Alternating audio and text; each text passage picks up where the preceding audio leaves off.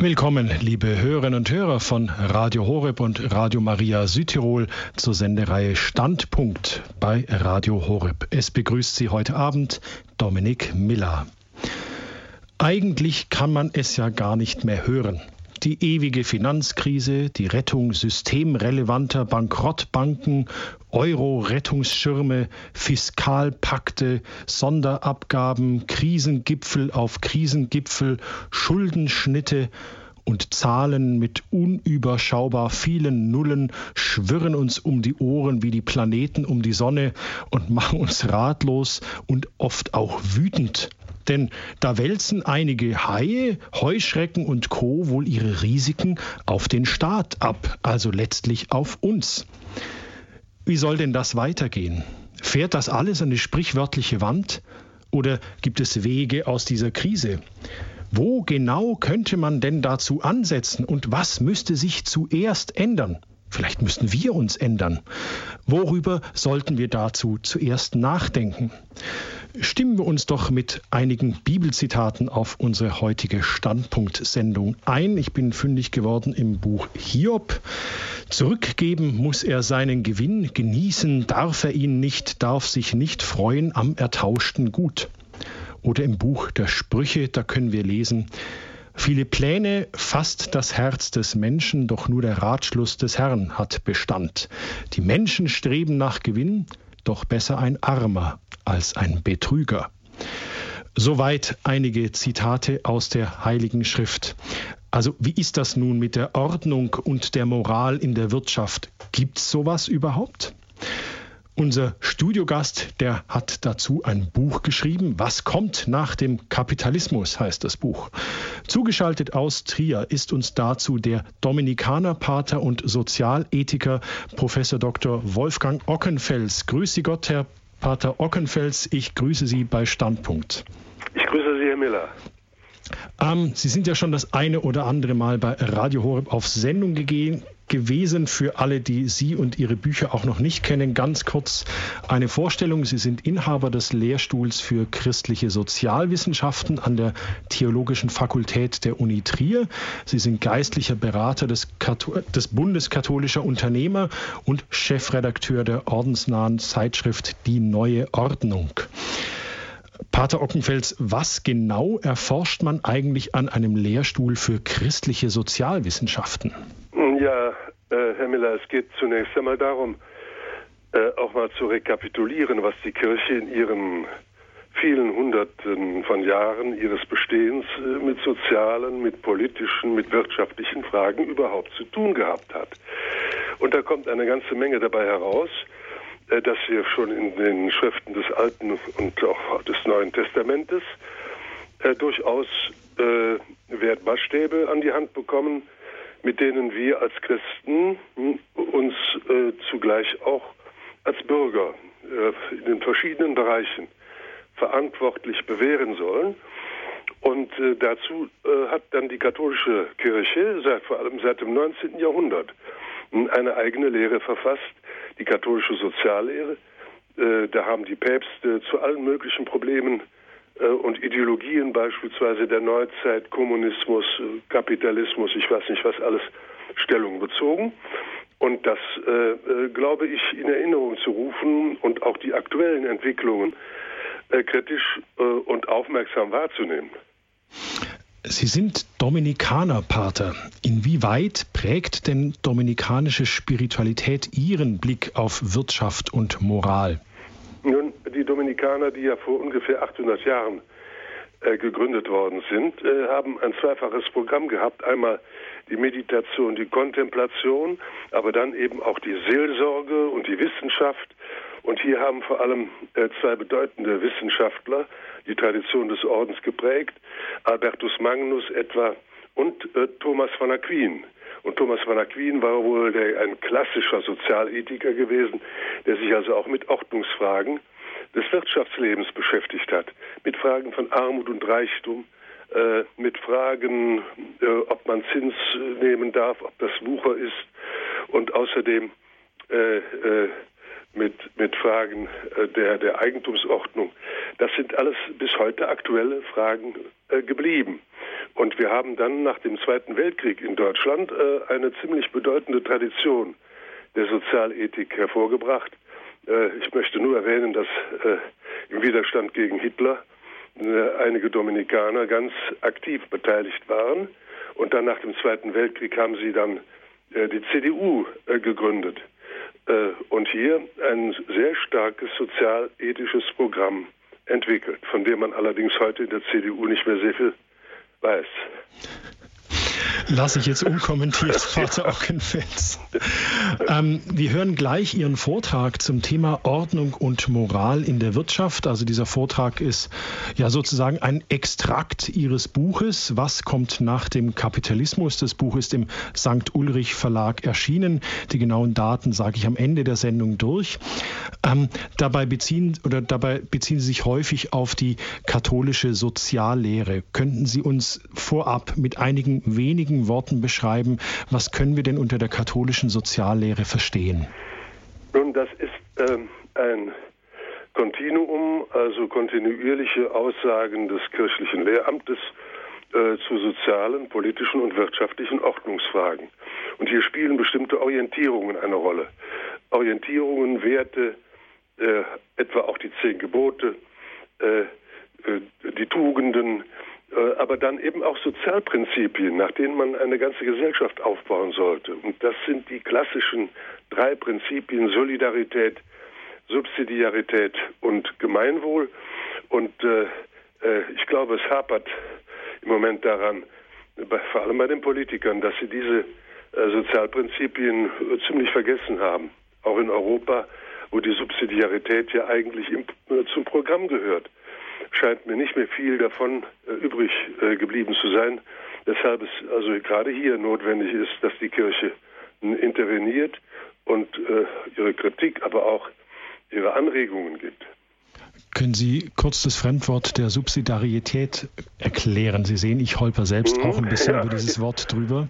Mhm, ja, das ist, äh, Herr Miller, das ist äh, äh aus dem Lateinischen kommt, das ist, was zur Aushilfe dient vom Subsidiar, den kennen Sie ja auch. Äh, Subsidiarität auf ein Schlagwort gebracht ist sowas wie Hilfe zur Selbsthilfe. Das heißt, dass zunächst einmal die kleineren betroffenen Einheiten von der Person beginnend bis hin zu den Verbänden, Vereinigungen, Körperschaften und schließlich und letzten Endes äh, vom Staat her äh, äh sich ein Aufbau der Gesellschaft ergibt, der hier vor allem die Würde und die Rechte der kleineren Einheiten betont und dann erst äh, die größeren äh, hier mit äh, ins Spiel bringt. Aber dieses Prinzip äh, wehrt sich gegen äh, jeden Zentralismus, gegen jede Art von diktatorischen Eingriffen äh, von Seiten einer Obrigkeit, die gar keine Rücksicht mehr nimmt auf die Belange der Einzelnen. Kann man das runterbrechen auf den Begriff erst die Kleinen, dann die Großen? Genau das ist es. Okay.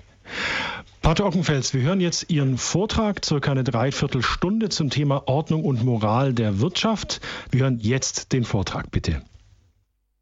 Wer von Ordnung und Moral der Wirtschaft redet, stößt von ganz allein auf das Konzept einer sozialen Marktwirtschaft. Das hat uns Papst Benedikt XVI. in seiner ersten Sozialenzyklika Caritas in Veritate mit Blick auf die gegenwärtige Weltwirtschafts- und Finanzkrise nahegelegt. Die Frage ist allerdings, wie lässt sich das Konzept einer sozialen Marktwirtschaft mit der katholischen Soziallehre vereinbaren? Diese Frage wurde in den 50er Jahren des vorigen Jahrhunderts zunächst ganz nüchtern pragmatisch beantwortet, und zwar durch die überaus erfolgreiche Wirtschaftspolitik Ludwig Erhards. Ihm gaben der Erfolg, die öffentliche Zustimmung und schließlich auch die CDU-Sozialausschüsse recht. Die Erhard-Parole Wohlstand für alle bewahrheitete sich so nachdrücklich, dass man von einem Wirtschaftswunder sprach, als ob die von Adam Smith beschworene unsichtbare Hand des Marktes schicksalhaft eingegriffen habe. Was auf politisch-pragmatischer Ebene gelang, nämlich die Versöhnung zwischen Marktliberalen und den Anhängern staatlicher Wirtschaftsintervention, bot freilich ein nachhaltiges Problem für eine widerspruchsfreie Theorie als schlüssige Antwort auf die klassische Herausforderung, wie lässt sich ökonomische Freiheit zugleich begründen, sichern und begrenzen? Wie lässt sich die Freiheit aller Marktteilnehmer rechtlich integrieren in eine gesellschaftspolitisch vorzugebende Wettbewerbsordnung und in einen sozialpolitisch nachgeordneten Ausgleich gerechter Verteilung? Und welche übergeordnete Rolle kommt dabei dem Staat zu als Hüter des Gemeinwohls, um dessen Willen er überhaupt existiert? Beschränkt er sich auf eine bloße Rahmenordnungskompetenz oder darf er durch Verstaatlichung, Vergesellschaftung, industriepolitische Planungsvorgaben, Subventionen oder sonstige Interventionen in wirtschaftliche Belange eingreifen und gerät er dabei nicht in Konflikt mit dem Privateigentumsrecht, das schon seit Papst Leo XIII. für Katholiken als Naturrecht gilt und ebenfalls im Grundgesetz der Bundesrepublik Deutschland von 1949 in diesem Sinne verankert wurde, sozial gebunden allerdings an die Verpflichtung der Gemeinwohlverantwortung. Hierzulande haben wir bereits aus guten Gründen den Begriff Kapitalismus gemieden. Unser ganzer Stolz war die soziale Marktwirtschaft. Sie ist sogar noch in ihrer verstümmelten Form sehr erfolgreich gewesen. Überdies ließ sie sich gut vereinbaren mit der Eigentumslehre der katholischen Soziallehre und dem Subsidiaritätsprinzip. Demnach liegt die Ordnungskraft des Privateigentums vor allem in der Anregung, in der Anreizung von Leistung und in der Verantwortlichkeit der Eigentümer. Der Staat sollte sich darauf konzentrieren, einen rechtlichen Ordnungsrahmen zu schaffen, innerhalb dessen sich die Initiative der Akteure verantwortlich zu bewähren hatte.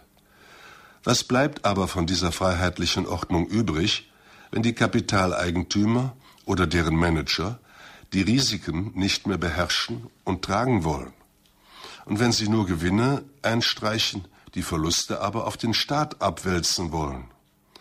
Vergessen ist die alte Einsicht, dass die Marktwirtschaft zwingend Privateigentümer voraussetzt, die bei richtigen Entscheidungen vom Markt und nicht vom Staat mit Gewinn belohnt, bei falschen Entscheidungen mit Verlust bestraft werden. Diese marktimmanente Sanktion muss als Disziplinierung allzu waghalsiger Entscheidungen und Risiken erhalten bleiben. Sonst bleibt nur noch der Staat, der die Anreize nach Belieben setzt und das politisch gewünschte Verhalten rechtlich erzwingt. Dann ist es aber aus mit der wirtschaftlichen Freiheit und vorbei mit der wirtschaftlichen Effizienz und Prosperität. Politiker zeichnen sich ja weder durch tiefere ökonomische Kenntnisse noch durch höhere, den Unternehmern überlegene Moral aus. Zu Recht erwartet man von den Politikern, dass sie um des Gemeinwohls willen einen staatlichen Ordnungsrahmen setzen, der die Vermachtung der Märkte und die Verzerrung des Wettbewerbs verhindert. Monopole und Kartelle sollten durch eine Wettbewerbsordnung ausgeschlossen werden, damit sich die Preise frei und gerecht nach Angebot und Nachfrage herausbilden können. Durch die freie Preisbildung werden Knappheiten signalisiert und überwunden. Diese Einsicht hatte bereits der Jesuit Ludwig Molina im 16. Jahrhundert durch Erfahrung gewonnen. Eine Einsicht übrigens, die später von Walter Eucken, von Josef Höffner, den späteren Kardinalerzbischof von Köln, und von Wilhelm Weber für die soziale Marktwirtschaft fruchtbar gemacht wurde. Das Monopolverbot galt natürlich erst recht für den Staat und traf deshalb den Zentralverwaltungssozialismus und den Staatskapitalismus in gleicher Weise.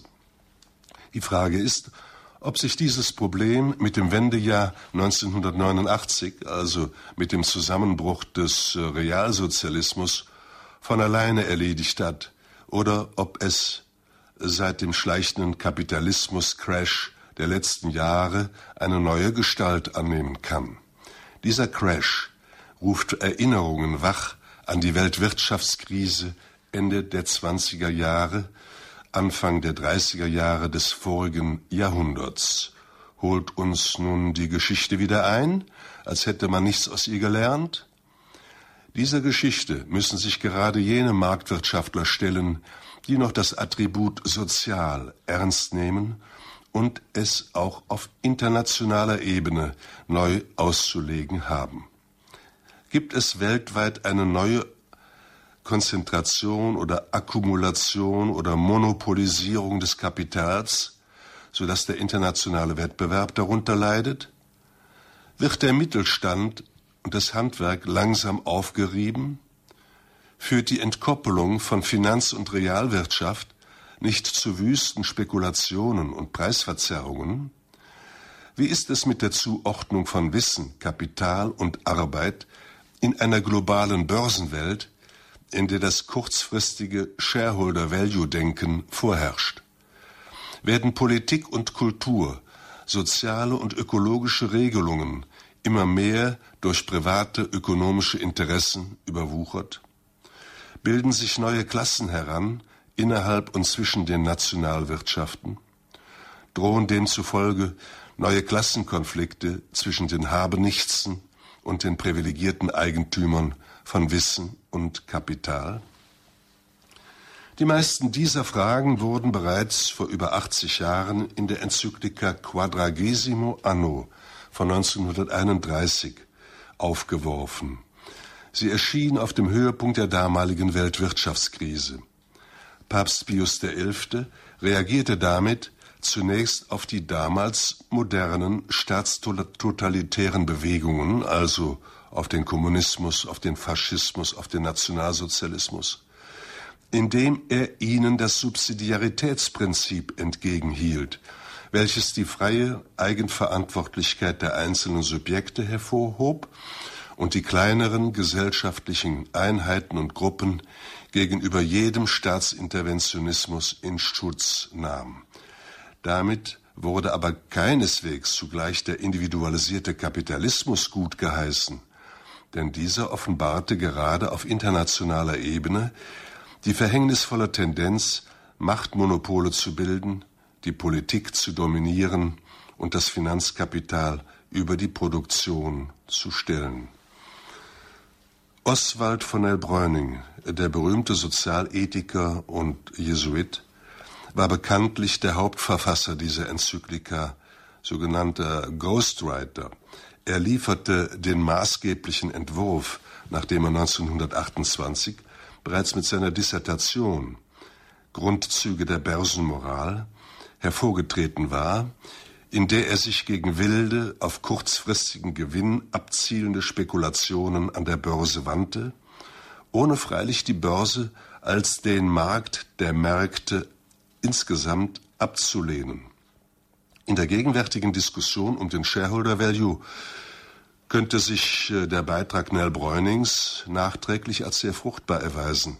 Überdies dürfte der Gegenstand seiner Diagnose in Quadragesimo Anno, nämlich ein finanzkapitalistischer Internationalismus oder Imperialismus des internationalen Finanzkapitals, nicht allzu weit von den negativen Phänomenen entfernt haben, die heute mit dem Problem der Globalisierung verbunden sind, etwa im Bereich der Finanzmärkte und der Währungsspekulationen. Oswald von Elbräuning konnte sich freilich noch nicht den Fortschritt der Informationstechnik erahnen, vorstellen, durch den die Finanzwelt immer virtueller und die Finanzzirkulation immer schneller und unkontrollierbarer geworden ist. Um der verantwortlichen Freiheit der Wirtschaftssubjekte willen pochen wir jetzt verstärkt auf die Moral der Einzelnen. Als Moral noch hinreichend religiös verankert war, trug sie erheblich zur Disziplinierung der Willkür und auch zur Sinnerfüllung der Freiheit bei. Jetzt, da sie ihre christliche Bodenhaftung weithin verloren hat, wird sie oft selber zur Willkür. Immerhin beklagt man nun den Verlust von moralischen Werten. Vertrauen und Glaubwürdigkeit werden allenthalben beschworen, vor allem von jenen, die diese Ressourcen leichtsinnig verspielt haben. Die zehn Gebote werden wieder entdeckt und die Tugenden neu gefordert. Aufregender als Tugenden sind freilich die abschreckenden Laster, die sich auch besser verfilmen lassen. Als Laster, die zur Hypotheken- und Finanzkrise beigetragen haben, wurden von den Medien hervorgehoben Gier, Maßlosigkeit, Anmaßung, Eitelkeit und so weiter und so fort. Vor ähnlichen klingenden Lastern haben uns schon die frühchristlichen Theologen gewarnt, ohne die Rettung der Marktwirtschaft in den Blick zu nehmen. Die gegenwärtige Krise moralisierend vor allem auf das Laster der Gier zurückzuführen, dürfte allerdings zu kurz greifen. Dazu müsste man schon den Unterschied zwischen Gier und berechtigtem Eigeninteresse deutlich machen. Der Unterschied dürfte in den meisten Fällen darauf hinauslaufen, dass man die Gier immer nur anderen unterstellt, während man selber nur seine eigenen legitimen Eigeninteressen wahrzunehmen vorgibt. Dass im Spielcasino kein Heil, kein gerechter Gewinn, erst recht kein dauerhafter Wohlstand für alle zu erwerben ist, diese alte Einsicht ist seit der grandiosen Spekulationspleite mit substanzlosen Derivaten und windigen Zertifikaten erneut bestätigt worden. Vielleicht sollten die Ökonomen künftig weniger von Spielregeln und von Spielzügen reden, als ob es sich bei der Marktwirtschaft um ein Spiel handelte. Die Analogie trifft schon deshalb nicht zu, weil der Staat inzwischen nicht nur die Regeln vorgibt, und als Schiedsrichter durchsetzt, sondern selber mitspielt, ja sogar selber als Global Player in Erscheinung tritt. Allerdings gibt es auf weltwirtschaftlicher Ebene keine Schieds- und Linienrichter, die unfaires Verhalten zurückpfeifen oder mit Platzverweis belegen können. Einen Weltstaat, der rote oder gelbe Karten ziehen könnte, gibt es nicht und sollte es auch nicht geben aber internationale Vereinbarungen, die den wirtschaftlichen Handel und Wandel rechtlich regeln, sind dringend erforderlich. Wenn die Akteure nicht von selber, aus Überzeugung und in Freiheit moralisch handeln, bleibt oft nichts anderes übrig, als mit rechtlich zwingenden Verboten und Kontrollen zu operieren. Wer das Vertrauen ruiniert hat, muss eben mit Kontrollen rechnen. Wer alles aufs Spiel gesetzt hat, sollte sich nicht auf Kosten anderer sanieren. Die katholische Soziallehre hat die Würde, das Recht der Arbeit hervorgehoben, indem sie die Arbeitnehmer auch als Kapitaleigner ernst nahm. Sie ist es auch, die zur Erneuerung der sozialen Marktwirtschaft beitragen kann, und zwar international. Auf dem Spiel steht unsere Wirtschaftsordnung vor allem deshalb, weil sie in den Sog der globalen Spieler und Deregulierer geraten ist. Dem Idealtyp des Global Player entspricht ein moralfremder Kapitalismus, der mit sozialer Marktwirtschaft im ursprünglichen Sinne nichts mehr zu tun hat. Die katholische Soziallehre war übrigens nie eine reine Sozialstrukturenethik. Die päpstlichen Enzykliken haben die naturrechtlichen Sozialprinzipien die den allgemeinen staatlichen Ordnungsrahmen ausrichten sollten, immer mit moralischen Werten und Tugenden verknüpft, die das Handeln der Einzelnen orientieren. Leitbilder wie die vom ehrbaren Kaufmann oder vom vertrauenswürdigen Bankier, Begriffe wie Anstand, Maßhalten und moralische Glaubwürdigkeit zeichneten auch die soziale Marktwirtschaft aus und gehörten zu ihrem Erfolgsrezept. Nun, viele Politiker glauben, ein tatsächliches Defizit an Moral oder vermeintlichem Wertevakuum kompensieren zu können durch zwingendes Recht. Der erste Gedanke eines Politikers lautet dann oft, verschärfen wir doch die Gesetze, erzwingen wir das wünschenswerte Verhalten durch staatliche Paragraphen des Strafrechts.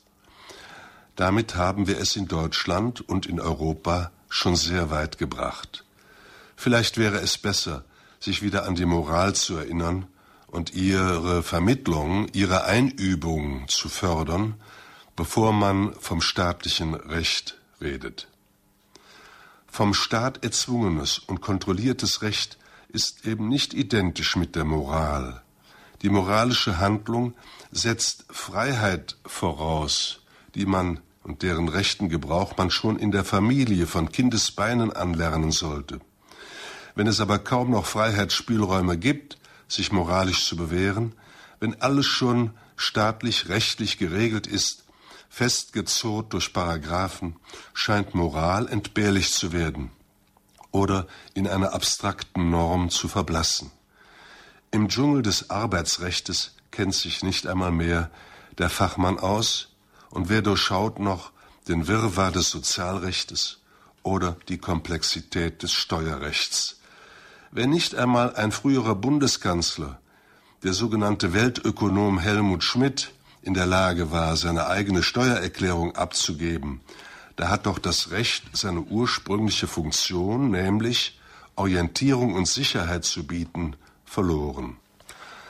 Andererseits kommen wir ohne moralische Verantwortungssubjekte nicht aus. Lange Zeit haben wir viel zu stark auf den Automatismus von Systemen und Institutionen gestarrt, so als würden diese von ganz alleine funktionieren. Die soziale Marktwirtschaft zum Beispiel, die sich bei uns seit den 50er Jahren des letzten Jahrhunderts herangebildet und bewährt hat, bedarf der Weiterentwicklung um den Herausforderungen der Globalisierung gewachsen zu sein. Das Regelsystem der sozialen Marktwirtschaft wirkt aber nicht aus sich heraus. Es braucht vor allem Subjekte, die es praktizieren, die es mit Sinn erfüllen, inhaltlich ausgestalten und damit attraktiv erhalten. Und das sollte sich auch im Weltmaßstab mal bewähren, also im globalen Wirtschaftsraum, wo manche frühkapitalistischen Raubritter glauben, auf Kosten der sozialen und ökologischen Umwelt billig produzieren zu können. Die soziale Marktwirtschaft erstreckt sich leider nicht auf Weltebene, sondern gilt eingeschränkt nur im nationalstaatlichen und teilweise europäischen Rahmen. Aber auch hier wäre sie mit einem Verfallsdatum versehen, gäbe es nicht starke und aktive Verteidiger dieser Wirtschaftsform, besonders im Mittelstand. Das schönste System muss ja auf Dauer zusammenbrechen, wenn es nicht von kräftigen Subjekten getragen wird. Das betrifft vor allem die anspruchsvollen und immer gefährdeten Freiheitssysteme der Wirtschaft, nämlich der Markt, und der Politik, die Demokratie.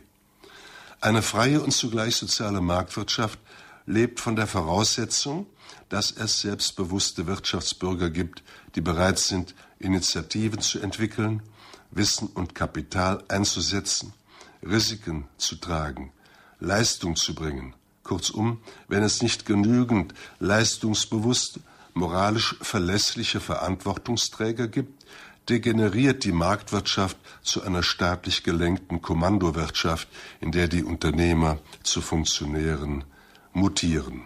Und so ist es auch in der Demokratie. Die schönste Demokratie, wie wir sie uns nach dem Grundgesetz konstruieren können, bricht irgendwann einmal zusammen, wenn es kaum mehr Bürger gibt, die sich für sie, für die Grundrechte stark machen, indem sie sich für sie in die Pflicht nehmen lassen, gerade auch ehrenamtlich. Wenn kaum einer mehr sich für die Sach- und Gemeinwohlfragen der Politik interessiert oder zur Wahl geht oder sich einer Partei engagiert und sich auch in die Parlamente wählen lässt, dann kann man die Demokratie vergessen. Das heißt also, dass das Wertbewusstsein bereits bei den einzelnen Bürgern, bei den Subjekten wirksam sein muss bevor man entsprechende Systeme einrichtet, die keineswegs einem Automatismus unterliegen. Eine Ewigkeitsgarantie der Funktionstüchtigkeit kann hier keiner übernehmen. Unsere gesellschaftlichen Institutionen können in eine heftige Krise geraten und sind es bereits, wenn die Subjekte selber morsch, dekadent und korrupt sind.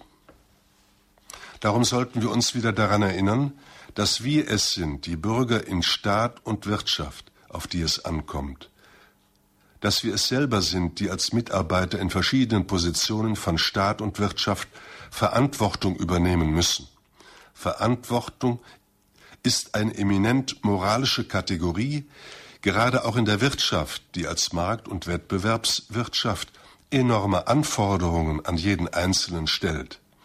Jedenfalls erwarten wir von den anderen die Erfüllung bestimmter vertraglicher Pflichten, auch wenn wir selber lieber auf unsere Rechte pochen. So klagt man gerne über schwindende Arbeits- und Zahlungsmoral, wenn man selber davon betroffen ist. Moral beruht aber auf Gegenseitigkeit. Sie gilt reziprok und sie beginnt bereits in den Kleinigkeiten des Lebens, bei den sogenannten Sekundärtugenden, wie etwa Pünktlichkeit, Sauberkeit, Ordnung, Fleiß und Dienstbereitschaft, sind demnach nützliche Tugenden, die für die wirtschaftliche Effizienz von entscheidender Bedeutung sein können. Jedenfalls haben sie es nicht verdient, diese sogenannten Sekundärtugenden, von Politikern der 68er Generation, die inzwischen den abgetakelten Sozialismus wiederbeleben wollen, diffamiert zu werden.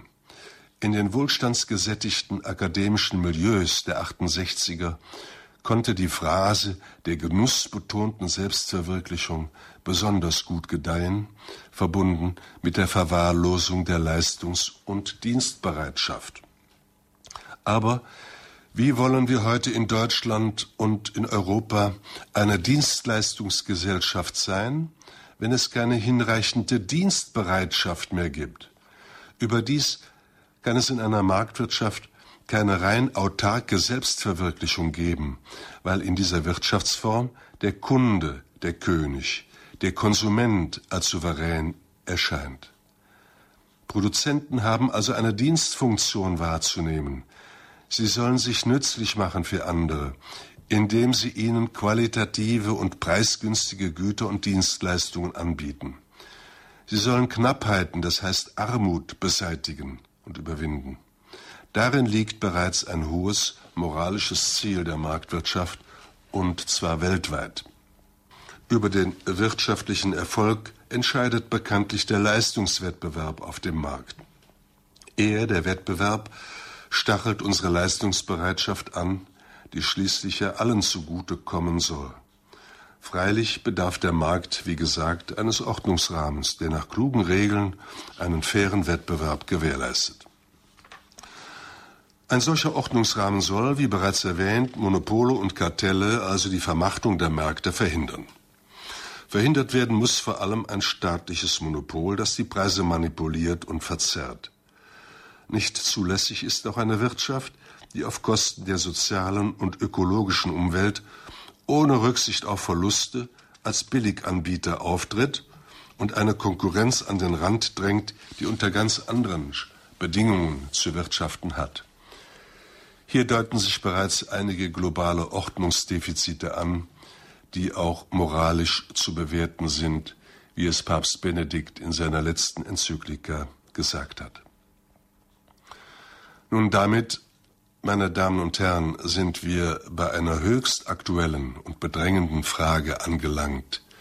Sie zielt auf die Möglichkeit und Notwendigkeit einer globalen Moral und Ethik. Wir suchen nach einer Moral, die für alle Menschen gilt. Wir würden uns gern nach moralischen Imperativen ausrichten, nach Forderungen, die von allen anerkannt werden und die deshalb auch Eingang finden sollten in die globalen ökonomischen Ordnungsbedingungen. Entweder gelten solche Imperative, also du sollst oder du sollst nicht, für alle oder für keinen.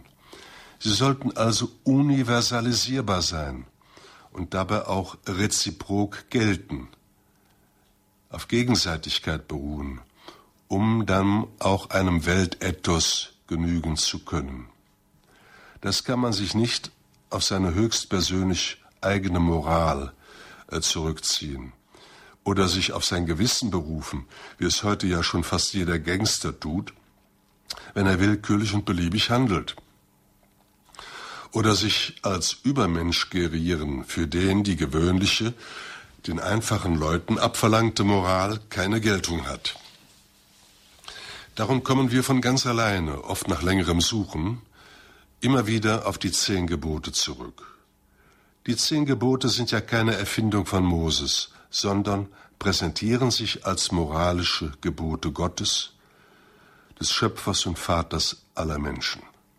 Jedenfalls in der Form, wie sie uns biblisch überliefert sind. Diese zehn Gebote, die ja auch mit dem Berg Horeb zu tun haben, sind übrigens kulturell und geschichtlich vielfach überliefert. Sie klingen bereits bei Hammurapi im alten Babylon an und gehören zu den bedeutendsten Zeugnissen der Menschheitsgeschichte, zum kulturellen Erbe der Menschheit, wie es sogar einmal die äh, Zeitschrift Der Spiegel einräumte. Sie sind allerdings, die zehn Gebote, nicht nur von musealem Interesse, sondern sie gehen uns heute an, so als wären sie ganz neu und frisch und betreffen den modernen Menschen in seinem Kern. Die zehn Gebote stellen so etwas wie eine geronnene Menschheitserfahrung dar, und jeder Versuch, sie zu negieren, sie außer Kraft zu setzen, hat immer nur Katastrophen hervorgerufen. Ich meine, wir müssten diese uralten Normen wieder entdecken, gerade für das Wirtschaftsleben. Sie gelten überdies für Juden, für Christen und eingeschränkt auch für Muslime gleichermaßen und nicht nur für sie. Interessant ist, dass diese klassischen Gebote hauptsächlich negativ formuliert sind, also in der Formulierung du sollst nicht, weil wir ja sehr oft schlechte Erfahrungen mit der mangelnden Moral unserer lieben Mitmenschen haben. Andere Leute moralisch zu kritisieren fällt uns ziemlich leicht. Leichter jedenfalls als die Selbstkritik. Was eigentlich nicht sein sollte, leuchtet uns unmittelbar ein. Schwerer zu definieren ist das moralisch Positive, das getan werden sollte.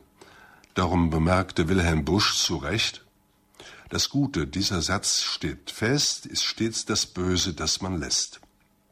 Was das Böse bedeutet, kann jeder am eigenen Leibe zu spüren bekommen. Und jeder fühlt sich manchmal als armes, unschuldiges Opfer böser Machenschaften anderer. Reziprozität in diesem Zusammenhang heißt, dass man das, was man sich von anderen verbittet, sich selber nicht herausnehmen darf. Allgemein gilt also die goldene Regel, was du nicht willst, dass man dir tu, das füg auch keinem anderen zu.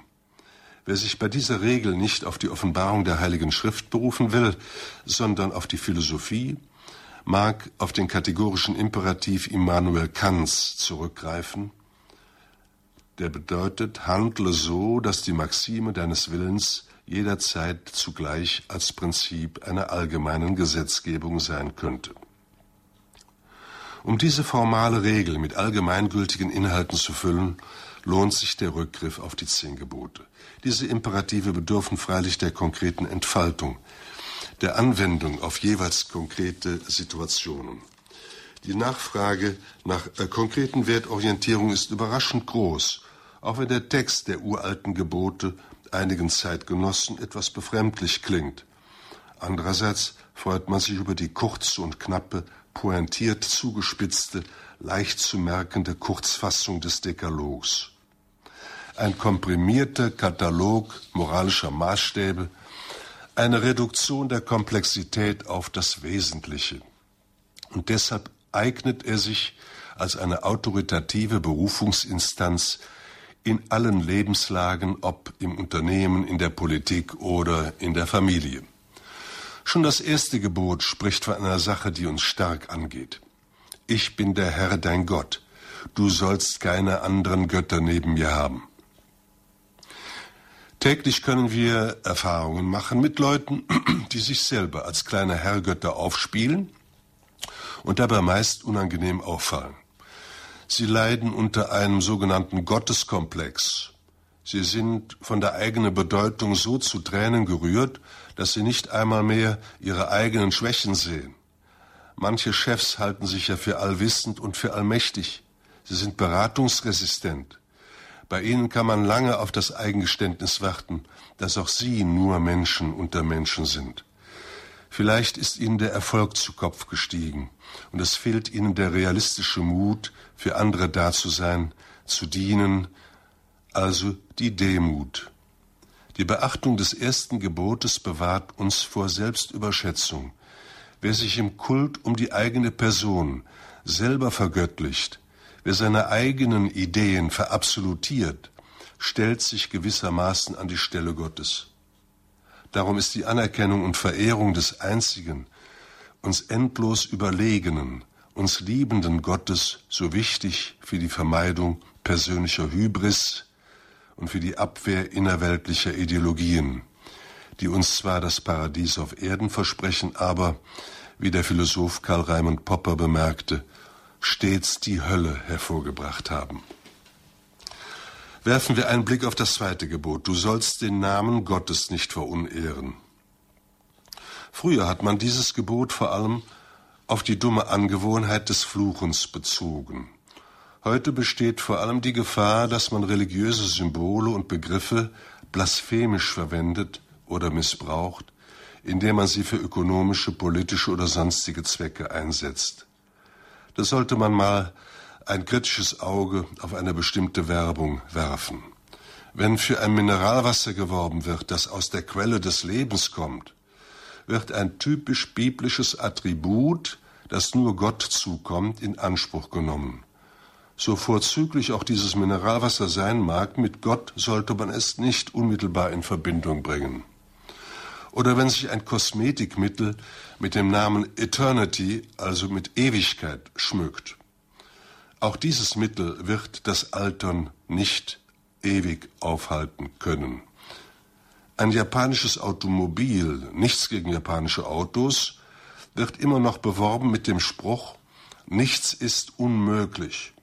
Das ist eine ziemliche Anmaßung, denn nur für Gott ist kein Ding unmöglich.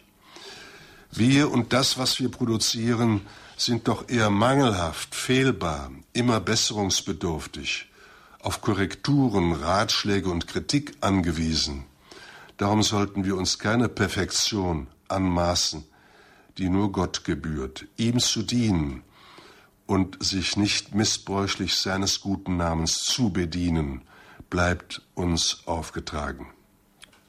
Nun zum Thema des dritten Gebotes, du sollst den Tag des Herrn heiligen. Auch das ist, glaube ich, ökonomisch höchst relevant. Wer es mit vielen beschäftigten Managern zu tun bekommt, die nicht selten 60 oder 70 Stunden in der Woche arbeiten, gewinnt oft den Eindruck, dass sie mit ihrem Betrieb so verheiratet sind, dass ihre Ehe und Familie darunter leidet. Viele Ehen gehen in die Brüche, weil man sie nicht mit der beruflichen Karriere vereinbaren kann. Dieser Loyalitätskonflikt wird besonders im sechsten Gebot angesprochen du sollst nicht Ehe brechen. Aber er deutet sich bereits im dritten Gebot an, wo es um die Heiligung des Sonntags geht. Dieser Tag soll Gott gewidmet sein und der Familie. Damit ist nun nicht der freie, das freie Wochenende gemeint, das von den Gewerkschaften verteidigt wird und mit der Parole am Samstag gehört Papi mir verteidigt wird. Das äh, christlich-abendländische Verständnis steht der Samstag nicht äh, unter dem Schutz der zehn Gebote und kann ruhig flexibilisiert werden, wenn es denn sein muss. Aber den Sonntag sollte man als Zeit der Rekreation, der Danksagung und des familiären Lebens nutzen und freihalten. Denn arbeitsbesessene Zeitgenossen sind darauf angewiesen, von Zeit zu Zeit sich in Ruhe zurückzuziehen, um geistige Orientierung zu erlangen und moralische Kraft zu gewinnen. Der Sonntag dient also der Sinnerfüllung unseres beruflichen Alltags, der uns sonst in rotierender Hektik oder sterile Aufgeregtheit zu entgleiten droht. Du sollst Vater und Mutter ehren, lautet das vierte Gebot. Das setzt natürlich voraus, dass es noch Männer und Frauen gibt, die den Mut haben, Väter und Mütter zu werden.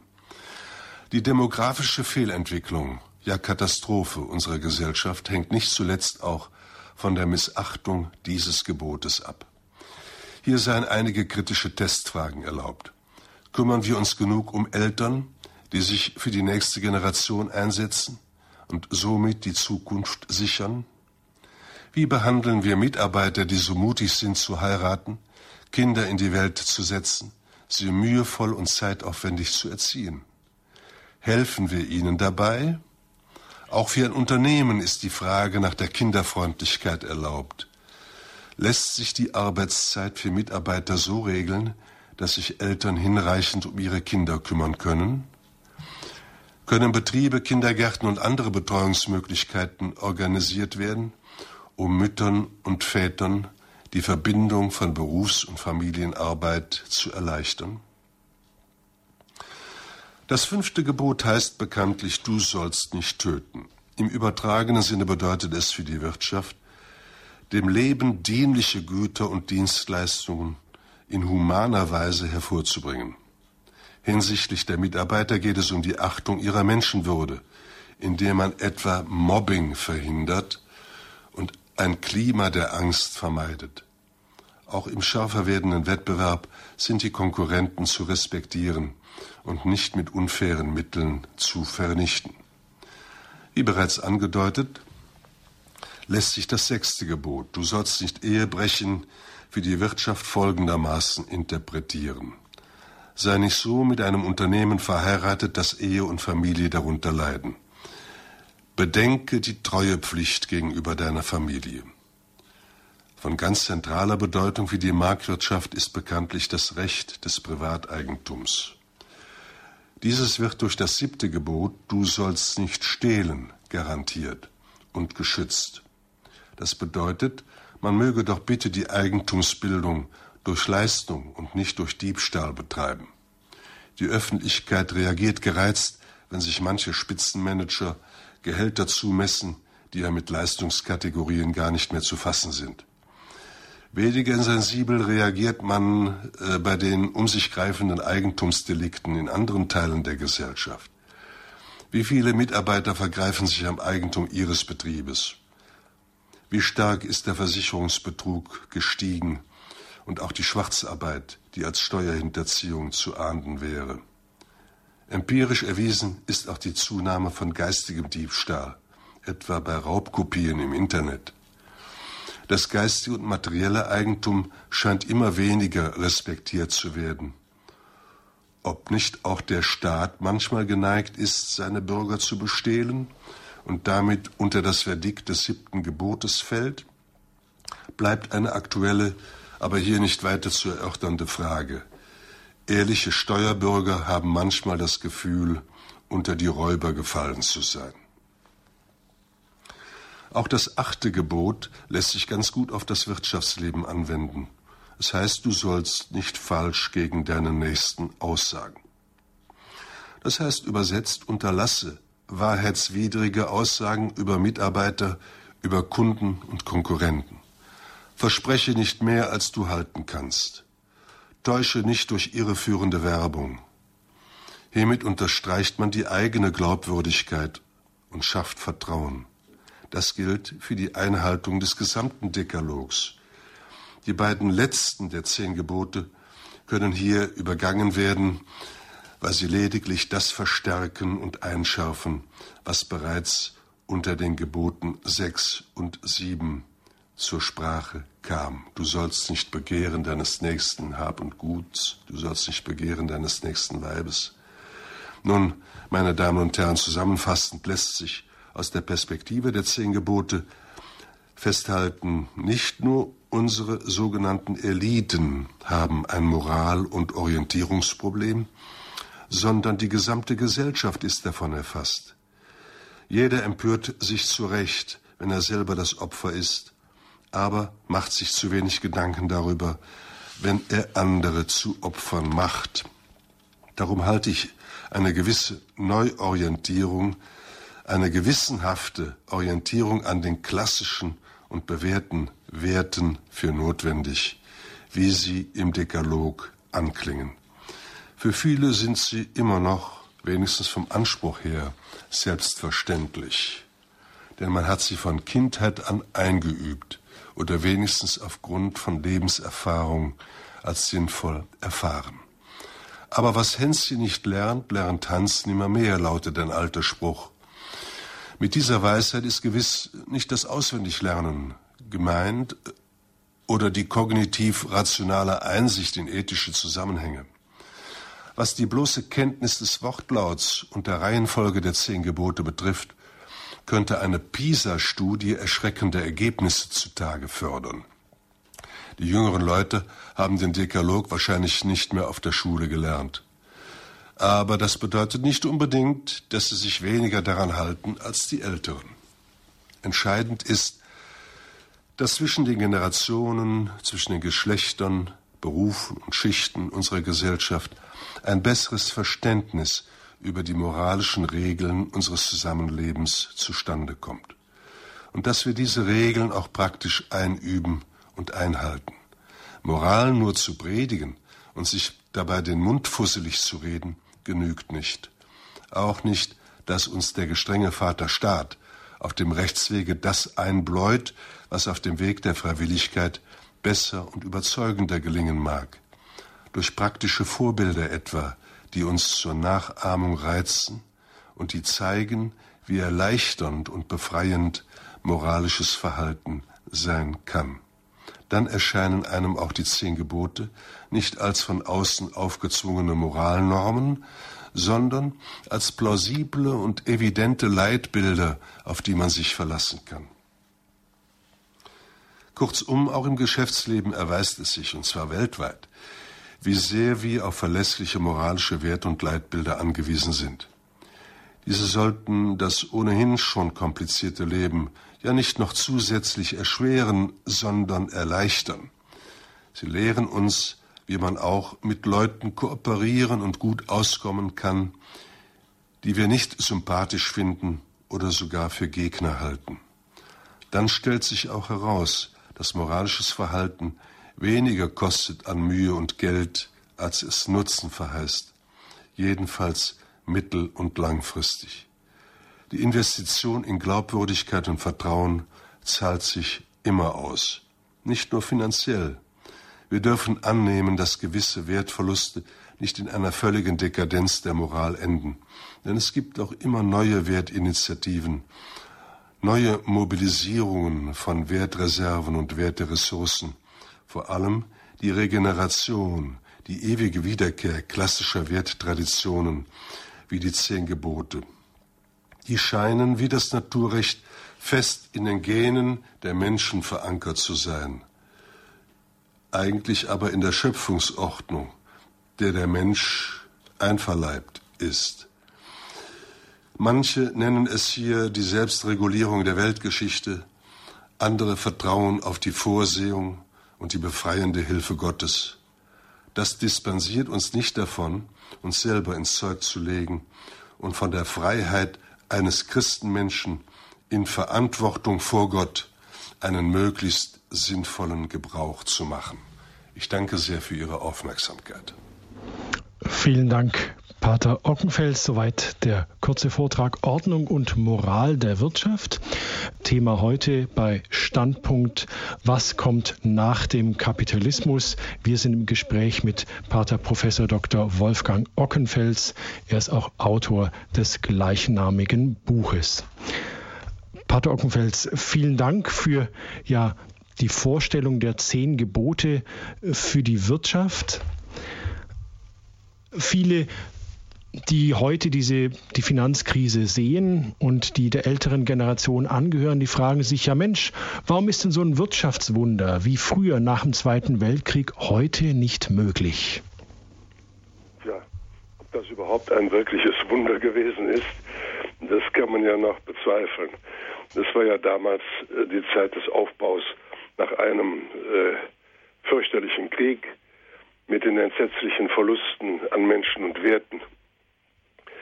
Und äh, eine große ja, Hungersnot herrschte ja eigentlich, eine große Nachfrage, die befriedigt werden musste, aber eben auch eine ungeheure Leistungsbereitschaft, aus diesem Trümmerhaufen wieder äh, eine funktionierende, gute Wirtschaft zu machen. Ich glaube, äh, dass hier äh, alte Tugenden äh, eine große Rolle gespielt haben, äh, sich aus diesem Schlamassel zu befreien. Äh, das war das Ergebnis äh, von Ingenium, von guter Organisation, vor allem vom Fleiß der vielen, der vielen Arbeitnehmer. Nicht nur äh, die Fantasie der Unternehmer war hier gefragt, und es war natürlich auch eine Menge Glück. Und wir hatten damals diesen, unter diesen Umständen eine, einer Hilfe, einen Marshallplan, der uns wieder auf die Beine geholfen hat, dann eine hervorragende Wirtschaftspolitik durch Ludwig Erhard. Also von Wunder ist ja eigentlich keine Rede, aber es ist eine wirklich bemerkenswerte Zeit des äh, Wiederaufbaus gewesen. Äh, ich hoffe nicht, dass wir wieder äh, in die Lage kommen, äh, so abzustürzen, dass wir, dass wir wieder ganz von unten anfangen müssen.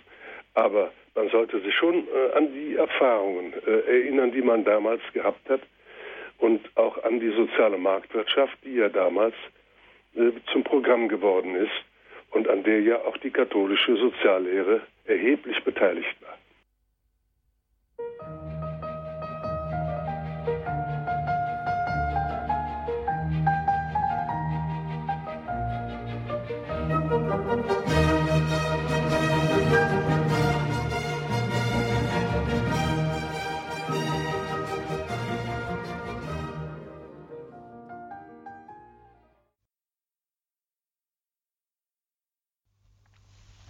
Sie hören Standpunkt bei Radio Horeb. Heute Gast im Studio der Sozialethiker Professor Dr. Wolfgang Ockenfels mit dem Vortrag Ordnung und Moral der Wirtschaft. Ähm, wir haben bereits einen ersten Hörer in der Leitung, der sich auch an das Thema und an uns rantraut. Ich begrüße einen Hörer aus Nordhessen. Hallo, guten Abend. Ja, guten Abend und grüß Gott vor allen Dingen. Ich möchte zwei Dinge betonen. Erstens, ohne Gott geht nichts. Mit Gott geht alles, was er und nicht wir, sondern er für unser Heil im Schöpfungsplan vorgesehen hat. Ist meine Lebenserfahrung. Und dazu habe ich hier zwei Vorschläge. Einer ist ein politischer und der zweite ist ein privater. Fangen wir mit dem privaten an. Wir haben doch alle Lebensumstände.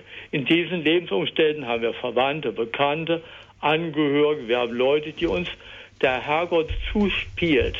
Jetzt müssen wir fragen, wie können wir hier Verantwortung übernehmen gegenüber anderen, nicht nur über für uns selber, ihr Gott ist der Bauch und so, das geht eben nein. Der Gott ist nicht der Bauch, sondern der Gott ist die Wohltat, das heißt die Bibel, die sagt, du sollst dem anderen Gutes tun. Du sollst mal fragen, was kannst du bei dir an Verzicht leisten, damit der andere, dem es schlechter geht als dir, daraus einen Vorteil hat. Und das kann man praktizieren in ganz kleinem Maßstab. Das also geht. sozusagen den Verzicht zu praktizieren, um der Wirtschaft ein Vorbild zu geben, meinen Sie das? Ja, zum Beispiel, zum Beispiel in Form von Patenschaften.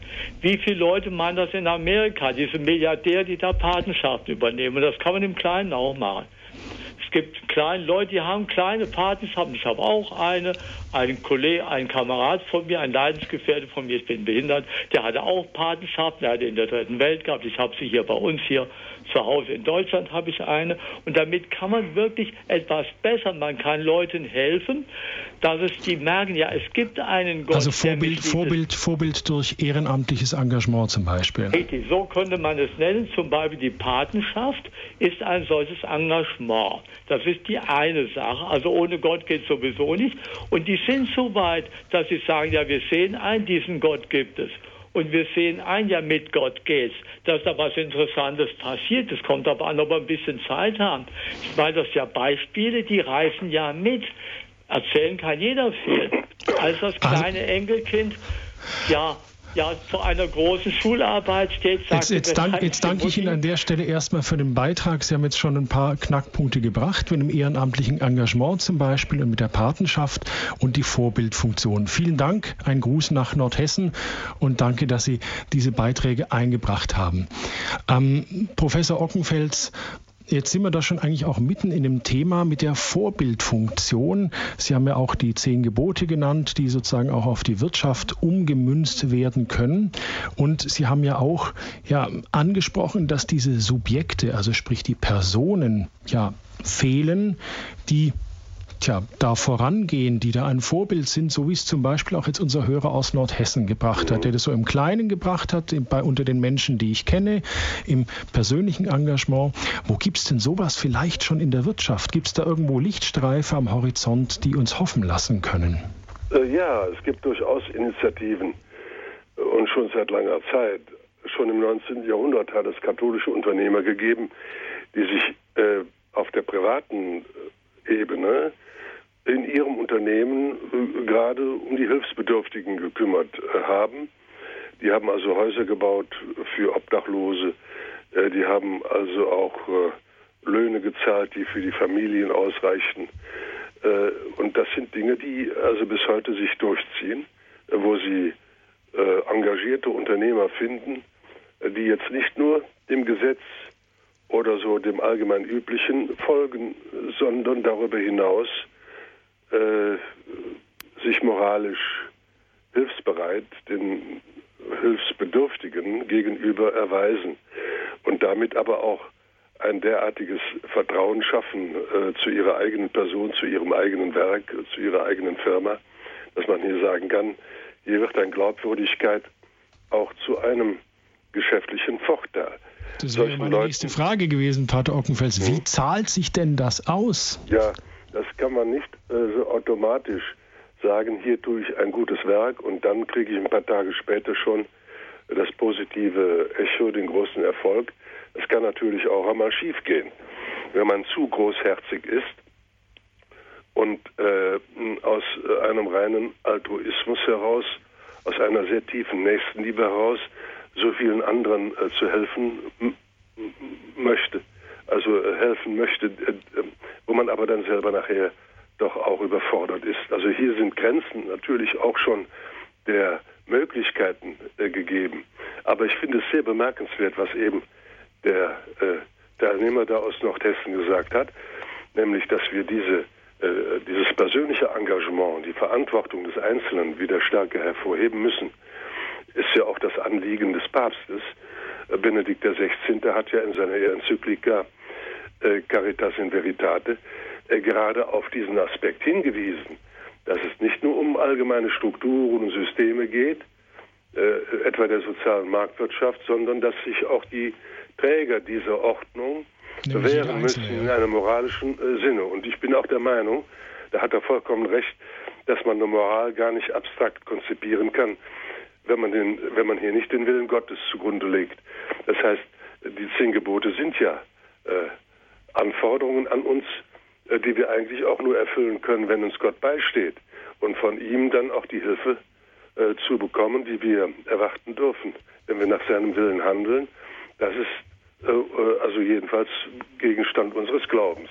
Aber es gibt natürlich keine Garantie, dass wenn ich äh, sehr hilfsbereit bin, äh, dass ich dann auch ein entsprechendes Äquivalent bekomme oder ein Geschäft daraus machen kann.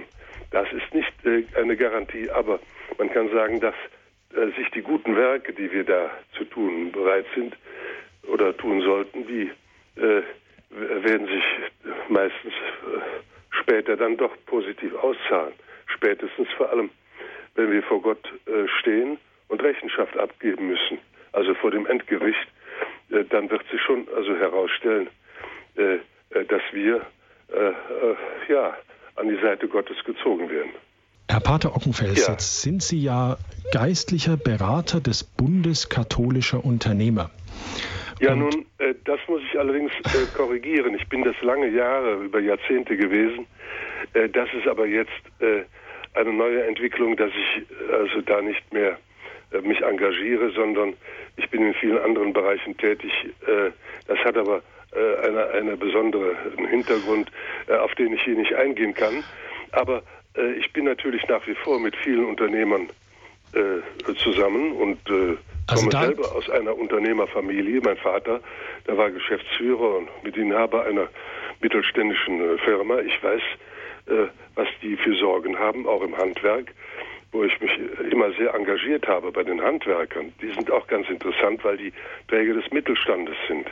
Nicht die ganz großen, so die anonymen, sondern hier geht es noch um persönliche Beziehungen. Hier geht es noch um Vorbilder. Wenn der Meister nichts taugt, dann kann er nicht erwarten, dass die Gesellen oder die Lehrlinge oder die Auszubildenden äh, nach seinem Willen äh, funktionieren. Das heißt, äh, in diesen kleinen Bereichen zeigt sich ganz genau, dass wir wie in der Familie äh, äh, Leistung und vor allem aber auch korre ethisch korrektes, also Verhalten, etwa das Handeln nach den zehn Geboten, nicht abstrakt lehren können und auch nicht einfach abverlangen anderen, sondern dass wir selber so handeln müssen und äh, im Alltagsleben, im Berufsleben uns damit bewähren äh, vor, den anderen, dass wir genauso handeln, wie wir es auch von anderen erwarten. Meine Frage, die zielte so darauf auch ab, ob einfach aus Ihrer Erfahrung heraus, aus Ihrer Zusammenarbeit mit christlich engagierten Unternehmern, mhm. also die sozusagen beide Aspekte sehen. Einerseits ihre Verantwortung als Christen und andererseits ja ihre Verantwortung als Unternehmer. Sie haben vorhin ja auch Shareholder Value genannt. Ich mhm. meine, ich bin ja Aktionären gegenüber Beteiligten, meinen Mitarbeitern gegenüber verantwortlich. Ähm, wie ist so Ihre Wahrnehmung, Ihre ja, Ihr Gefühl und Ihre Erfahrung gelingt dieser scheinbare Spagat zwischen diesen beiden Verantwortungen? Also sprich, muss der, ja, der sich engagiert, der diese Werte lebt, die zehn Gebote der Wirtschaft beispielsweise, die Sie formuliert haben, muss der fürchten, dass der gegenüber den anderen vielleicht einen Nachteil hat? Also, äh, das halte ich äh, für, einen, für ein Märchen. Ich habe noch keinen Unternehmer getroffen, der durch ein Übermaß an moralischer Verantwortung pleite gegangen wäre sondern genau das Gegenteil ist der Fall. Äh, vor allem bei denjenigen, die äh, neidisch auf die Konkurrenten schauen, mit allen Tricks versuchen, sie auszuschalten und dann äh, vor allem vor lauter Gier jede Vorsicht missen lassen und einfach auch ihren Konsumenten gegenüber Dinge produzieren, die auf Dauer sich nicht tragen können, keinen Bestand haben.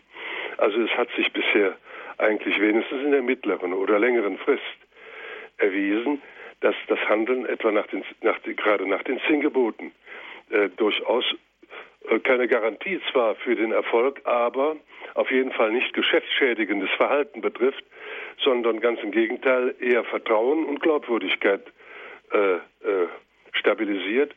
Äh, und ich glaube, darauf kommt es vor allem an, dass, dass Unternehmer die etwas produzieren mit ihren Mitarbeitern, äh, den Kunden gegenüber eine Verantwortung haben, äh, die auch dann nur gewillt sind, einen Preis für eine gute Ware äh, zu zahlen, wenn sie nicht dabei betrogen werden. Wenn sie nicht das Gefühl haben, dass sie hier durch falsche Versprechungen und Verheißungen hinters Licht geführt werden.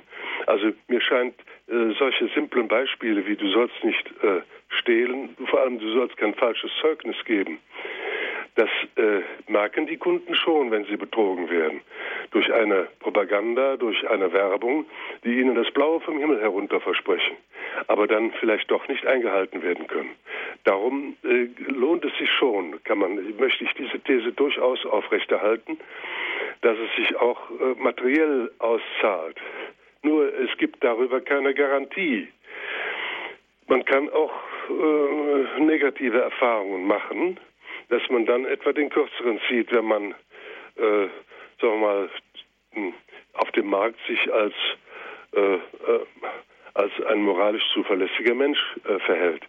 Ne? Den, dann kann es sein, dass irgendwie sehr raffinierte äh, Anbieter dann einen äh, ständig aufs Glatteis führen oder dass sie mit, mit billig Angeboten kommen und sich ständig unterbieten aber keine Qualität liefern auf Dauer. Nur auf Dauer zeigt sich, dass die, das, das Publikum ist nicht so dumm. Die Konsumenten, die ja die eigentlichen Souveräne der Marktwirtschaft sind, die spüren das früher oder später und werden sich auch entsprechend nachher in ihrem Kaufverhalten äh, äh, äh, zeigen, dass sie doch äh, auch auf Qualität achten und dass sie also äh, die äh, in diesem Sinne auch die Moralität von Produzenten unterstützen. Sie haben das vorhin in Ihrem Vortrag kurz angerissen. Warum greift es denn zu kurz, die Krise nur auf die Gier zu beschränken. Es gibt ja. einen berühmten Vortrag im Kino, äh, der Vortrag von Gordon Gecko in äh, äh, Oliver Stones Wall Street, der Film aus den 80er Jahren, wo er ein Loblied auf die Gier singt, dieser Finanzhai, den äh, Michael Douglas da verkörpert. Warum greift die, die Krise auf die Gier zurückzuführen zu kurz? Ja, also erstens mal ist die Gier äh, ebenso äh, wie, wie der Geiz, diese schwachsinnige Parole, Geiz ist geil, äh, und die Gier auf der anderen Seite, äh, an sich werden Sie kaum einen finden, der es zugibt, dass er selber gierig sei. Er wird immer nur von einem ja, legitimen Eigeninteresse reden. Aber was die Gier sagt, ist die Maßlosigkeit. Man möchte möglichst schnell äh, von heute auf morgen über Nacht reich werden und dann ist, ist manchem dann auch alles egal. Äh, äh, nach mir die Sintflut, ne, was dann kommen wird. Hauptsache, sie haben sich selber bedient und ohne Leistung sehr schnell reich zu werden, ist der Traum natürlich von vielen Yuppies und, und, und, und, und möchte gerne Typen, die äh, äh, aber auf Dauer nicht durchkommen werden damit. Äh, Leute, die geizig sind und, und vor allem Leute, die auch äh, gierig sind, die meidet man normalerweise. Ne? Darum wird das immer irgendwie kamoufliert, man versteckt sich dann hinter anderen Formeln. Aber es ist äh, jahrelang jetzt, kann man schon sagen, zwei, drei Jahre lang, äh, haben vor allem die, die Journale, die Zeitungen, äh, die ganze die Wirtschaftskrise, hier vor allem die Hypothekenkrise in Amerika, die Bankenkrise und jetzt die Verschuldungskrise auf Gier zurückgeführt. Ich finde, das reicht nicht aus. Da gibt es noch ganz andere Dinge, die man hier äh, berücksichtigen muss. Äh, strukturelle Probleme, auch Staatsprobleme, also vor allem, dass der, dass der Staat so viele Schulden macht. Nicht nur die Privaten, sondern der Staat hier mit einem schlechten Beispiel vorangeht. Äh, das, das müsste man schon mal näher äh, analysieren. Äh, es ist übrigens äh, sehr schwer, die heutige äh, Wirtschaftskrise auf eine Formel zu bringen, ihre Ursachen so äh, kurzerhand auf, auf, auf Gier oder irgendeinen einzelnen Faktor äh, zu reduzieren, geht nicht. Es sind ja kaum die Wirtschaftswissenschaftler in der Lage, einen, äh, die, die heutige Krise in ihren Grundlagen genau zu erklären. Und kaum einer weiß, wohin es führen wird. Äh, die Situation, in der wir heute sind, die ist noch ja, krisenhaft zugespitzt und nach oben offen. Nicht die, die Skala der Krisenmöglichkeit geht nach oben weiter äh, hinauf. Ne? Also wir können auch einen großen Kladderadatsch erleben und nachher sind alle erstaunt und baff, dass es so weit gekommen ist. Wie konnte es eigentlich überhaupt jetzt aus Ihrer Sicht so weit kommen, dass die Kapitaleigentümer Risiken äh, eingehen, das Risiko nicht mehr tragen wollen. Also dass sie sozusagen, äh, wenn es gut geht, profitieren sie und wenn es schief geht, zahlt der Staat. Wie, ja, wie, wie, konnte es überhaupt ja. zu dieser, dieser völligen Verdrehung kommen? Das frage ich mich jetzt als blutiger ja. Laie und einfacher Moderator hier am Mikrofon. Ja, das frage ich mich genauso wie Sie auch. Weil wenn ich also, Mist baue, werde ich doch bestraft. Mache ich eine schlechte Sendung, kriege ich Anrufe. So ist das. Und viele verlieren ihren Job, ihre Arbeit, wenn sie äh, äh, Dinge liefern, äh, äh, die, die unter Niveau sind. Das ist überall der Fall. Äh, Im Wirtschaftsleben allerdings haben sich die Spekulanten äh, ausgerechnet, ne, dass sie alle möglichen hohen Risiken eingehen können, ohne dass sie nachher selber dafür haften müssen. Das liegt aber daran, hauptsächlich daran, dass äh, dass wir es oft oder in vielen Fällen hier mit Managern zu tun haben, die selber gar nicht Eigentümer sind, sondern die mit dem Geld anderer äh, hohe Risiken eingehen, spekulieren, äh, eben in der Hoffnung, dass das gut geht. Aber wenn es dann schlecht geht, dann weigern sie sich irgendwie dafür, äh, in Haftung äh, zu treten, also das heißt dafür zur, Haft, zur Rechenschaft gezogen zu werden. Und das äh, ist eigentlich ganz gegen die Regel des äh, Privateigentums äh, gerichtet. Man kann eben nicht auf der einen Seite, wenn es gut geht, die Gewinne einstreichen, aber wenn es schlecht geht, dann plötzlich den Vater Staat bitten, das zu übernehmen. Wenn das so weitergeht, dann wird der Staat immer, immer mehr Bereiche in der Wirtschaft unter seiner Kuratel halten. Und weil er nicht mehr vertrauen kann, dass die Eigentümer auch dafür haften. Natürlich geht es eben darum auch, dass die Eigentümer, auch wenn sie nur Aktionär sind, ne, dass etwa Aufsichtsräte, die die Aktionäre vertreten, aufpassen, dass die Manager ne, nicht einfach hier äh, äh, freihand äh, äh, und wild herumspekulieren und äh, nachher äh, das ganze Unternehmen dadurch gefährden. Bei den Banken ist das ja schon sehr weit gediehen. Äh, in Amerika und auch in Deutschland hat man schon Banken verstaatlichen müssen. Und äh, dann kommt die Frage auf, äh, wie ist das Privateigentum überhaupt noch äh, in der Wirtschaftsordnung zu sehen? Wir haben früher immer angenommen, und das gilt auch grundsätzlich nach wie vor, jede Marktwirtschaft hängt daran, dass wir es mit Privateigentümern zu tun haben, die auch Verantwortung übernehmen können. Das heißt, wenn sie falsch wirtschaften, Dinge produzieren, die auf dem Markt nicht angenommen werden, äh, dann verschwinden sie vom Markt. Die müssen also auch pleite gehen können. Ein Unternehmen hat nicht äh, die Bestandsgarantie auf Ewigkeit, äh, sondern er muss dann seinen Platz auf dem Markt räumen für andere Anbieter, wenn er also nicht zum Zuge kommt und Dinge produziert, die keinen interessieren oder die einfach zu teuer sind für die Qualität. Also man muss dann das Risiko bei dem Kapitaleigentümer äh, ansiedeln, der äh, ebenso wie er zu Recht äh, Gewinne machen kann, wenn er gut auf dem Markt sich platzieren kann. Äh, äh, aber äh, wenn er dann versucht, die, die Verluste auf, auf andere abzuwälzen, etwa auf den Vaterstaat, wie wir ihn nennen, dann kann die ganze Sache nicht mehr funktionieren.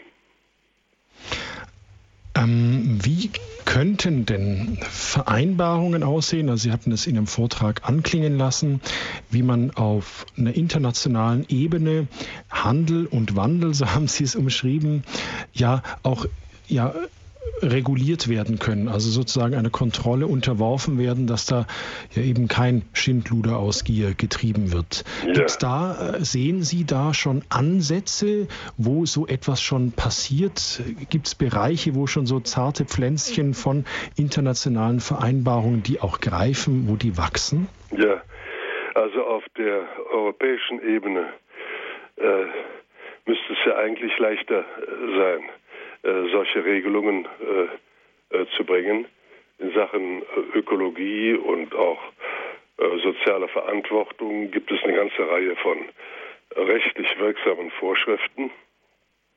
Ähm, aber weltweit gesehen sieht die Sache dann doch wieder anders aus. da sind die internationalen Organisationen, etwa auch die UNO oder der, die, die Welt, Wirtschaftsinstitute wie der Weltwährungsfonds und so weiter kaum in der Lage, irgendwelche Normen aufzustellen, die auch rechtlich verbindlich sind, die kontrolliert werden, die also die ganze globale Wirtschaft erreichen. Äh, aber genau das hat der Papst in seiner Enzyklika eigentlich gefordert. Er meinte, wir brauchen eine Weltwirtschaftsordnung, weil hier zu viel äh, Chaos und Anarchie äh, herrschen und das sehr oft auf Kosten der sozialen und der ökologischen Umwelt passiert. Also wir brauchen auch äh, gerechte Strukturen weltweit. Aber äh, manche fordern jetzt sozusagen ja die Einführung eines Weltstaates. Aber das würde wieder gegen das Prinzip der Subsidiarität verstoßen. Man müsste also fragen, ob die vorhandenen Institutionen nicht doch auch dazu geeignet äh, sein könnten, hier äh, eine stärkere Regulierung ne, von äh, Geldströmen, Finanzströmen äh, äh, zu organisieren.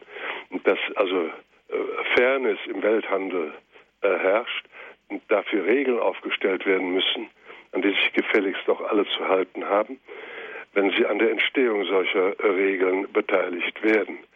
Also das sind äh, Dinge, die uns in Zukunft besonders äh, beschäftigen werden, weil wir ja mit nationalen, auch mit europäischen Regeln alleine nicht auskommen. Außerdem zeigt sich ja gerade auf der europäischen Ebene, dass, äh, dass, dass die Art und Weise, wie jetzt hier Geld geschaffen wird aus dem Nichts, wie hier bankrotte Staaten künstlich über Wasser gehalten werden, das ist nicht unbedingt ein Vorbild für die Weltwirtschaft.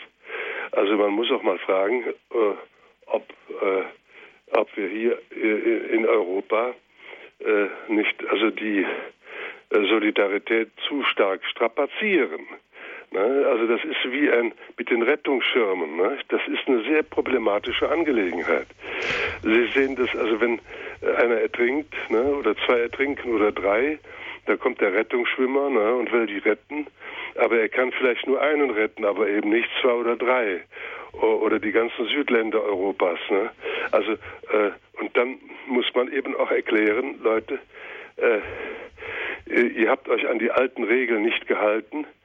Tut uns leid, wir können nicht alle retten, ohne unsere eigene Existenz zu gefährden.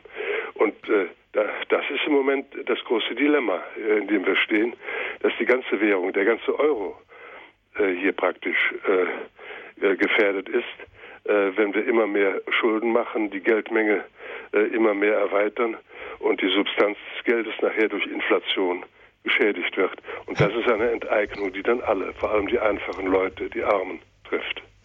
Herr Weyer aus Koblenz, bitte. Ja, guten Abend, Herr Ockenfels. Ja, Herr Weyer. Äh, Herr Ockenfels, in Ihrem Vortrag kam mir zu wenig, Sie haben mehr über, den Re über die Realwirtschaft gesprochen. Ja. Sie haben mir zu wenig über die Finanzwirtschaft gesprochen. Mhm. Denn da sind diese ganzen Spekulanten, da sind diese großen äh, äh, Fantasieprodukte, die da äh, finanziert werden und die, äh, äh was uns auch am meisten drückt, die Realwirtschaft, da wird zum Teil, wenn es nicht gerade Oligopole sind, wie zum Beispiel äh, in der, in der, äh, in der Elektrizitätswirtschaft zum Beispiel, da ist es, äh, äh, da wird noch ganz gut gearbeitet. Aber in der Finanzwirtschaft, da sind, drückt uns drückt am meisten der Schuh. Und da sind die riesengroßen Blasen auch entstanden, die, äh, die äh, uns so so viel äh, Kummer bereiten und auch den, den Staat immer wieder in die Pflicht nehmen, also beziehungsweise die, die, die soziale Gemeinschaft. Der Steuerzahler wird dann gefordert. Ja. Und äh, was ich auch noch äh, Ihnen sagen möchte, ist Folgendes. Diese ganze Sparpolitik, die heute betrieben wird, die hat äh, äh folgenden Nachteil. Der, äh, es, es, die Leute haben zu wenig es, es, es, es kann kein Wirtschaftswachstum entstehen, denn die Leute haben zu wenig Geld in der Tasche. Äh, gucken Sie mal, äh, die, die Renten werden nur, die, die, erstens die Gehälter, die Ein-Euro-Shopper und so weiter und all die, die Herr Weyer, da muss ich Sie jetzt, Herr Weyer, da muss ich Sie jetzt kurz unterbrechen, weil wir uns drastisch dem Ende der Sendung zustreben. Jetzt würde ich den Herrn Professor Ockenfels ja. kurz bitten, zu dem, was Sie eingangs gesagt haben, kurze Stellung zu nehmen, einfach wie sieht es jetzt mit dieser blasenhaften Finanzwirtschaft auf? Weil, wie gesagt, Professor Ockenfels nach Ihrer Meinung sehr über die Realwirtschaft gesprochen hat. Erstmal danke nach Koblenz, Gruß an Sie, Herr Weyer. Äh, ja, Herr Weyer, ich glaube, dass diese Trennung von äh, Finanzwirtschaft und Realwirtschaft ohnehin eine sehr künstliche Trennung ist und wir schon zu spüren bekommen in der Realwirtschaft, wenn es, äh, wenn die Finanzwirtschaft völlig aus dem Ruder gelaufen ist ne, und dann bloß noch in, in, fiktionalen Größen, also äh, Billionenbeträge um den Erdball gejagt werden von Spekulationsgeldern, mal sehr oft auch von, äh, von, von Schulden oder von einem aufgeblähten Finanzsystem, das in Sekundenschnelle äh, sich immer äh, eine, eine gute Anlageform sucht, aber dann auch sehr schnell wieder verlässt. Also das schlägt alles auf die Realwirtschaft irgendwann einmal zurück. Im Moment kann man nicht behaupten, in Deutschland ging es der Realwirtschaft schlecht. Im Gegenteil, es brummt wahrscheinlich auch deswegen geben die Leute so viel Geld aus, weil sie dem Geld auf Dauer nicht trauen. Die Leute kaufen, was das Zeug hält, vor allem irgendwie langlebige Güter bei den Automobilen. Allerdings ist das auch schon wieder zurückgegangen, massiv. Und äh, irgendwann Sogenannte Flucht in die Sachwerte. Die Sachwerte, nicht äh, in, in Edelmetalle und vor allem in Grundstücke und Häuser. Äh, auch da können wieder Blasen entstehen. Also jedenfalls ist eine riesige Turbulenz, ein kolossales Durcheinander im Moment äh, festzustellen. Und hier mit Prognosen zu arbeiten, weiß ich nicht. Ich meine nur, die, äh, äh, wir sollten nicht annehmen, dass der Bereich der Wirtschaft permanentes Wachstum verheißen oder hervorbringen kann. Pater Ockenfels, was, was würde denn zum Schluss, um das Ganze einzuklammern, ja. der Pater Ockenfels ja. dazu sagen? Wie würden Sie das sozusagen jetzt als ja als Priester und Ordensmann einklammern? Und ja, Also ich meine, wir sind alle von der Wirtschaft äh, abhängig. Die Wirtschaft ist, äh, wie Walter Rathenauer zu Recht sagte, unser Schicksal. Ohne Moos nichts los, sagt der Volksmund.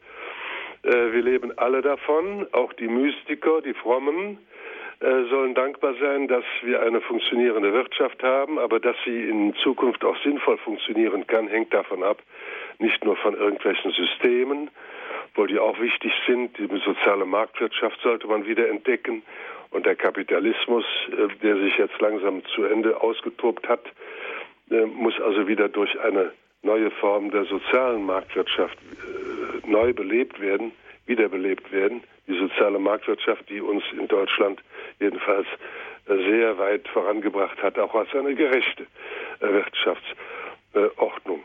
Äh, schließlich aber kommt es nicht nur auf die Ordnungen an, auch nicht also auf die staatliche Gesetzgebung, sondern es kommt auf die einzelnen Subjekte an, die diesen Markt tragen. Das ist auch in der Politik so. Ohne Demokraten gibt es keine Demokratie. Es ohne also leistungsbewusste, ne, ohne leistungsbewusste Wirtschaftsbürger äh, die auch Verantwortung tragen, äh, gibt es keine Marktwirtschaft, erst recht keine soziale Marktwirtschaft. Darum brauchen wir wieder äh, die Perspektive, dass wir Menschen vor uns haben und auch formen und erziehen und auch ausbilden, die wieder ihre persönliche Moral ins Spiel bringen, ihre eigene Verantwortung wahrnehmen und dann auch als Vorbilder für die kommende Generation wirken können. Außerdem äh, glaube ich schon, dass die, äh, äh, dass die, dass die Moral hier nicht einfach nur gefordert wird von uns Leuten aus der Kirche, sondern äh, wir hoffen ja, äh, dass uns äh, Gott, wenn wir seinen Willen denn nun erfüllen wollen, auch beiseite, zur Seite steht und dann uns auch äh, dabei hilft. Nicht? Das sind nämlich manchmal auch Zumutungen, die damit verbunden sind. Kann ich, kann ich das einfach mal als Schlusswort ja. so stehen lassen, Vater Ockenfels? Ich muss ja. die Uhr im Auge behalten.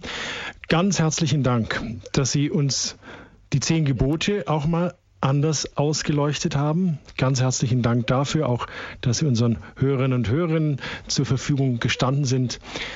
Ihnen Gottes Segen für Ihre Arbeit, behüt Sie Gott und ein Gruß nach Trier. Grüß Gott, Herr Miller. Liebe Hörerinnen und Hörer von Radio Horeb, das Buch von Professor Dr. Ockenfels. Was kommt nach dem Kapitalismus ist erschienen im St. Ulrich Verlag im Jahr 2011, hat 176 Seiten, kostet 16,95 Euro, wenn Sie jetzt nicht mitschreiben konnten. Der Radio Horeb Hörerservice kann Ihnen diese Frage zum Buch auch nochmal beantworten. Sie erreichen den Hörerservice werktags zu üblichen Zeiten, also nicht nachtschlafenden Zeiten, unter 08323 967 5110 08323 967 5110. Eine Aufzeichnung dieser Sendung können Sie sich beim Radio Horeb CD-Dienst telefonisch bestellen 08323 967 5110. 2.0. Vorhin hat Professor Ockenfels was zu Fundraising gesagt. Radio Horeb ist spendenfinanziert. Diese CD ist kostenlos für Sie, aber über eine Spende freut sich Radio Horeb immer. Sie können sich auch eine CD dieser Sendung über unsere Website bestellen, www.horeb.org. Dort können Sie auch sehr schnell und bequem eine CD zu dieser Sendung bestellen. Und ich wünsche Ihnen an dieser Stelle eine gesegnete und gute Nacht. Am Mikrofon ist Dominik Miller.